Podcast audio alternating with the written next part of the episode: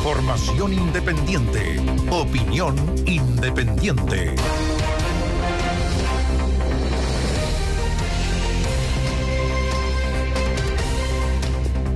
A ver, varias cosas a comentar. Podríamos decir lo que ha ocurrido, digamos, con eh, la aprobación eh, por parte del gobierno de la reducción de la jornada laboral, sí. Claro, en el Congreso la propuesta eh, de los parlamentarios hoy día, oficial, hoy día que están en el gobierno y otros que son oficialistas. Y por lo tanto podríamos decir que el gobierno trata, como, como se anunció, de apuntalar en algo una agenda que ha sido zarandeada por eh, el, la sensación de inseguridad, que no es una sensación, son hechos eh, claros que dan cuenta de aquello y que debieron modificar la agenda del gobierno. Y respecto a esa modificación de la agenda, fíjate que hemos hablado tanto de los proyectos de ley que se han, que se han ido tramitando en este tiempo, la designación de comunas en el país que van a estar, digamos, en un área privilegiada de seguridad. Y lo hablamos fuera de micrófono con Néstor. También es la oportunidad para que en relación al crimen organizado se apunte más alto. No que se deje de lado lo que está ocurriendo en las calles, los homicidios, el sicariato, pero también que se apunte más alto. Y cuando hablamos de apuntar más alto, hablamos del crimen organizado, hablamos de narcotráfico y hablamos por lo tanto también de la industria que hay detrás y donde nadie ha caído.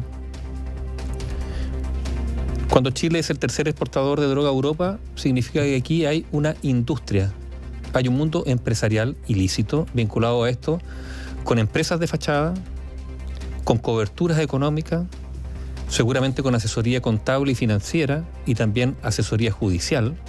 O sea, estamos hablando de un mega negocio, son millones de dólares y por lo tanto con una capacidad gigantesca de otra cosa, de corromper.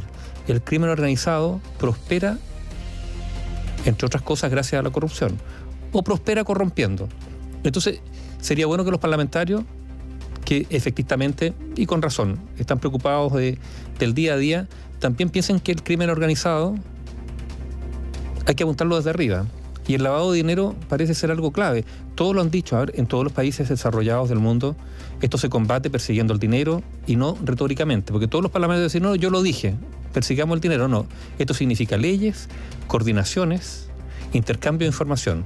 Sí, pero no todo es parlamentario. ¿eh? No, no, no. Aquí hay voluntad política también de quienes han administrado el país durante los últimos 16 años pero y que han tratado de exagerado a las autoridades que en su minuto levantaron la voz internamente incluso con, con algunos ejemplos, lo, poníamos, de lo que no se habla no existe y lo que no se existe se margina, se le dijo a una administración de gobierno respecto a la crisis en aduana, pero silencio rotundo, total.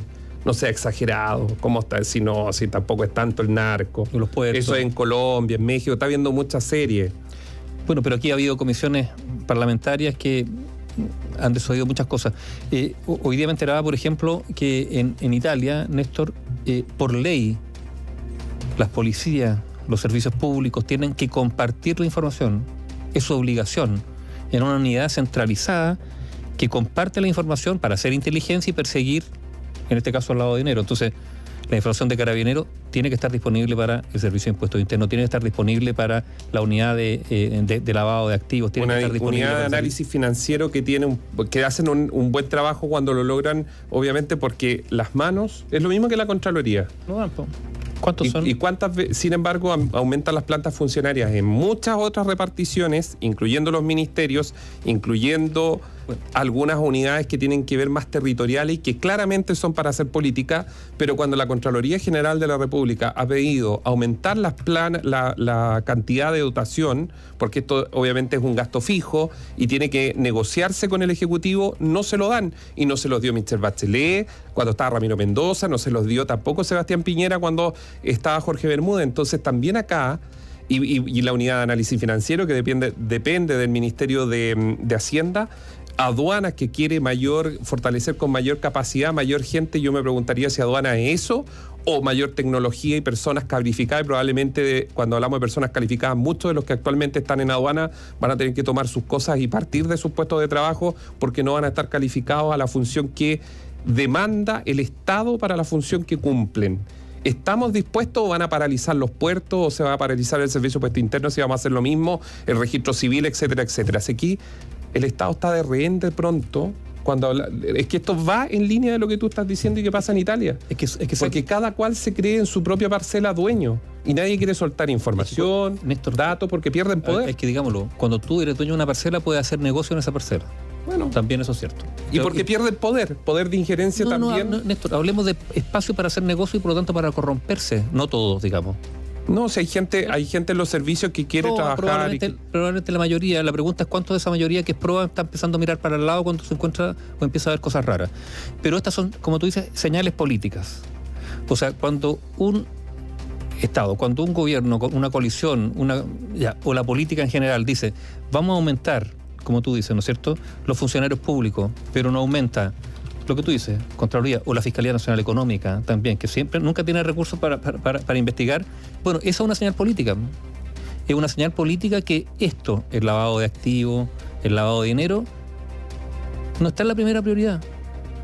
Si esa es la verdad. No ha estado en la primera prioridad. el y esto es banco un unificado de datos no funciona. Y esto es un dato, y esto es un dato muy preocupante. Han pasado distintas coaliciones por los gobiernos y fíjate que no ha habido ninguna nada realmente proactivo en, función del lavado de dinero, el lavado de activos, que es la piedra angular del crimen organizado. Es donde todo eso termina y termina legalizando la plata mala vida. Entonces, claro, como tú dices, que exagerado. Entonces, como es, como Que- es, como es es que- exagerado, Es que hay algunos que deben estar escuchando que gobernaron durante 16 años y deben estar diciendo, pucha que son exagerados estos tipos, pucha que... Porque es- esa ha sido la... Cuando, mire, la mejor es manera que contémoslo a los auditores. para Cuando, la cuando uno se pone a reportear y trata de conversar con quienes estuvieron a cargo de unidades específicas, de, de trabajos específicos que uno dice, pero oiga, ¿usted por qué no levantó y te empiezan, y empiezan a contar todas las veces que advirtieron, hasta que al final los sacan de sus cargos? Y, la respuesta siempre era, no, estás viendo, casi como viendo muchas series narco eh, extranjeras, y en Chile no, en Chile no. Nadie quiso ver durante los 16 años y probablemente en, los últimos 10 o los últimos 8 años, quiso ver con exactitud lo que estaba pasando. Entonces, volvemos atrás. Aquí hay personas que se creen dueños de los puestos de trabajo estatales, se creen dueños de los sistemas. Yo no les tengo miedo. Tienen, se creen dueños y administran a sus anchas todo esto con el apoyo del político de turno, con el parlamentario en la región, con el senador, y hacen esta pantomima porque para mí yo no les creo nada con alta dirección pública. Perdónenme los señores que probablemente se queman las pestañas en alta dirección pública haciendo los concursos, porque finalmente y misteriosamente siempre son los mismos. Y volvemos de nuevo al punto de partida. ¿Cómo en, en el caso de alta dirección pública? ¿Cuándo van a mostrar por qué la actual directora, la actual directora de aduana sale por alta dirección pública cuando resulta, todos sabemos, sus mezclas de relaciones con organizaciones dentro del mismo aduana? Ya pasó por aduana. ¿Cómo no? A ver, ¿cómo no iba a haber alguien por ahí que, que tuviera un currículum que uno diga va a venir a darle un aire fresco, a hacer potente aduanas porque se necesita, eh, llegan a casi al 3% de revisión, 3% del total carga de un 80% que ingresa o sale del país porque Chile se mueve a través de sus puertos. ¿Cómo no va a haber otra persona? Y ese concurso costó millones de pesos. Entonces, ¿sabes que Al final, claro, podemos anunciar 1.500 millones de dólares por acá, 4.000 millones, se amplía aquí, se amplía allá, pero resulta que seguimos en el mismo punto. No hay información. El Banco Unificado de Datos no tiene, y claro, se lo dejaron al Ministerio Público, pero ¿quién coordina eso? Está bien, uno puede criticar que cuando lo recibe Jorge Abbott no tuvo la fuerza para levantar la voz. Hay que esperar que eh, ver qué hace el actual fiscal nacional que ha ido corriendo algunos cercos. Vamos a ver, démosle el punto. Pero resulta de que tiene capacidad el, el Ministerio Público de tomar el, teléfono y decirle al Servicio Puesto Interno, señores, mándenme todos los datos, o tiene capacidad de decirle a Carabineros, súbame toda la información, o la Policía de Investigaciones, o que los tribunales estén en Pero, línea. Néstor, pero si, si la, la información no la comparten. Pero acá cuando se ha hablado de proyectos, Nivaldo, es que... Hubo, un, hubo un auto, hubo un auto que participó en dos o tres ilícitos, resulta que tenía, fue identificado, el dueño de ese vehículo era un funcionario en servicio activo de- Del ejército. ejército. Y, en ese- Angol, y- y- y imagínense, el auto andaba robando acá en Santiago. Esa información nunca llegó. Nadie se preocupó de ir a preguntarle al señor dueño del auto, oiga, su auto anda, anda en esto. No pasó nada. Esto- esas omisiones son muy sospechosas. De eso es lo que estamos hablando. O sea, se han dejado demasiados espacios vacíos. Y en esos espacios vacíos, ¿qué es lo que puede crecer? La corrupción. Ah, pues, eh, ah, Hablemos derechamente de esto, porque en cinco años más después nos dicen, "Oye, mira la corrupción. No, no. Advirtámonos, el crimen organizado, que en Chile se ha incrementado y se incrementa, se apalanca en la corrupción. Y si no hacemos los lesos respecto a la corrupción, esa batalla está ya de partida perdida 2 por 0. Se parte perdiendo 2 por 0. Ahora, claro, para eso hay que tener capacidad de investigar, sancionar, independientemente de quién aparezca. A mí, ¿sabes qué me da pena al final del día? Porque nos están escuchando mucho, incluso algunas que fueron autoridades y que trataron de correr o decir esto y no los tomaron en cuenta, tal vez más estructuralmente, no lo sé, hay otras prioridades, de repente las presidencias los últimos ocho años han estado más encargadas de un puesto de delivery donde entra una urgencia, sale otra y no de la gran política y probablemente eso también ahí hay un problema, pero hay cuántos funcionarios públicos nos están escuchando si no describen... que, que- que trabajan todo el día y ven que el de al lado, que puede ganar un poco más que ellos o más que ellos, no hace nada. Hoy día me decían, llegan, se dan miles de vueltas. ¿Cuáles son las peleas internas? Pero ahí está la organización gremial que eh, va y los defiende, los derechos, los derechos, los derechos. Pero resulta que de verdad lo que hacía el happening con Ja hace no sé cuántos años de que llegaban a tomar café y a revolver el café y servirse una tostada y preguntarle cómo estuvo el fin de semana, en la realidad, no de todos. Y de hecho, usted puede verlo. Si va temprano a una oficina en un municipio, se va a encontrar que hay una persona que está efectivamente en la ventanilla mientras el resto atrás se están riendo. Y eso no es una caricatura. Eso está pasando hoy día. Entonces, el sistema, todo en su conjunto, hay un problema. Y hubo un problema y aquí hay un mea culpa también, insisto, de los últimos gobiernos, Sebastián Piñera, Michelle Bachelet, que debieron haber abordado esto estructuralmente.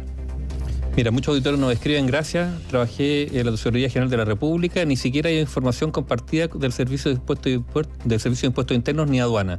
Hay una desfase con tesorería de hasta seis meses. Nos escriben un par de auditores que participaron eh, en cargo de alta dirección pública, no tenía pituto político que fuera, a pesar de tener mejores antecedentes, quien finalmente fue elegido. Ya.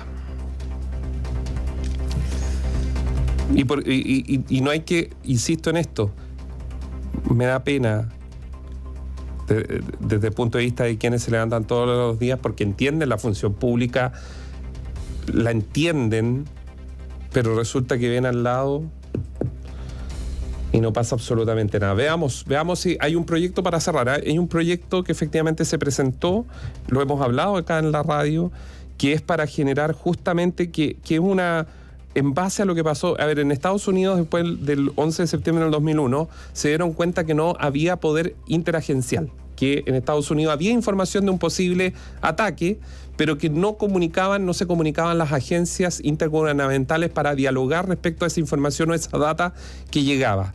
En Chile se busca generar, fíjese que en materia de puertos, de San Antonio, si uno lee bien el informe de las Naciones Unidas, lo que más se hace o se advierte es que hay que trabajar con la data, porque efectivamente en el puerto no se podría estar parando todos los aviones, que, o sea, lo- los, barcos que llegarán, no sé, 10 en, en un día, Los eh, porque eso, eso también frena la economía, ¿no es cierto? El flujo. Entonces hay que trabajar con la data, con los software, con la tecnología, no solo estos camiones que incluso a veces son medios engorrosos los camiones escáner, sino que otros tipos de, te- de tecnologías, pero, perdón, aduana hoy día sigue dependiendo de unos perros y si el perro eh, está enfermo, jodió, no hay olfato. No hay olfato que valga. Entonces, eh, esto tiene que ver que es mucho, esto parece como un, un mal chiste, pero hay un proyecto que está presentado, que ha ido avanzando, que los senadores lo han debatido y que es justamente inter- interagencial todo esto. Que haya un rol de una interagencia donde alguien pueda tomar el teléfono, llamar al servicio de impuesto interno y decirle, señores, necesito esto. Llamar a la tesorería, como decías tú. Llamar a gendarmería en una mesa donde estén todos los actores. Y es que es de locos esto, ¿no? Llega a rabia porque es como, a ver, pero ¿qué les pasa? Claro, porque después de que... pero ¿qué les pasa? Los datos aparecen después. O sea, después se dan cuenta que con los datos que tenían, si hubiese sido cruzado, esa persona que cometió un ilícito podría haber sido capturada mucho antes. O sea, cero inteligencia. Análisis sin compromisos. Opinión independiente.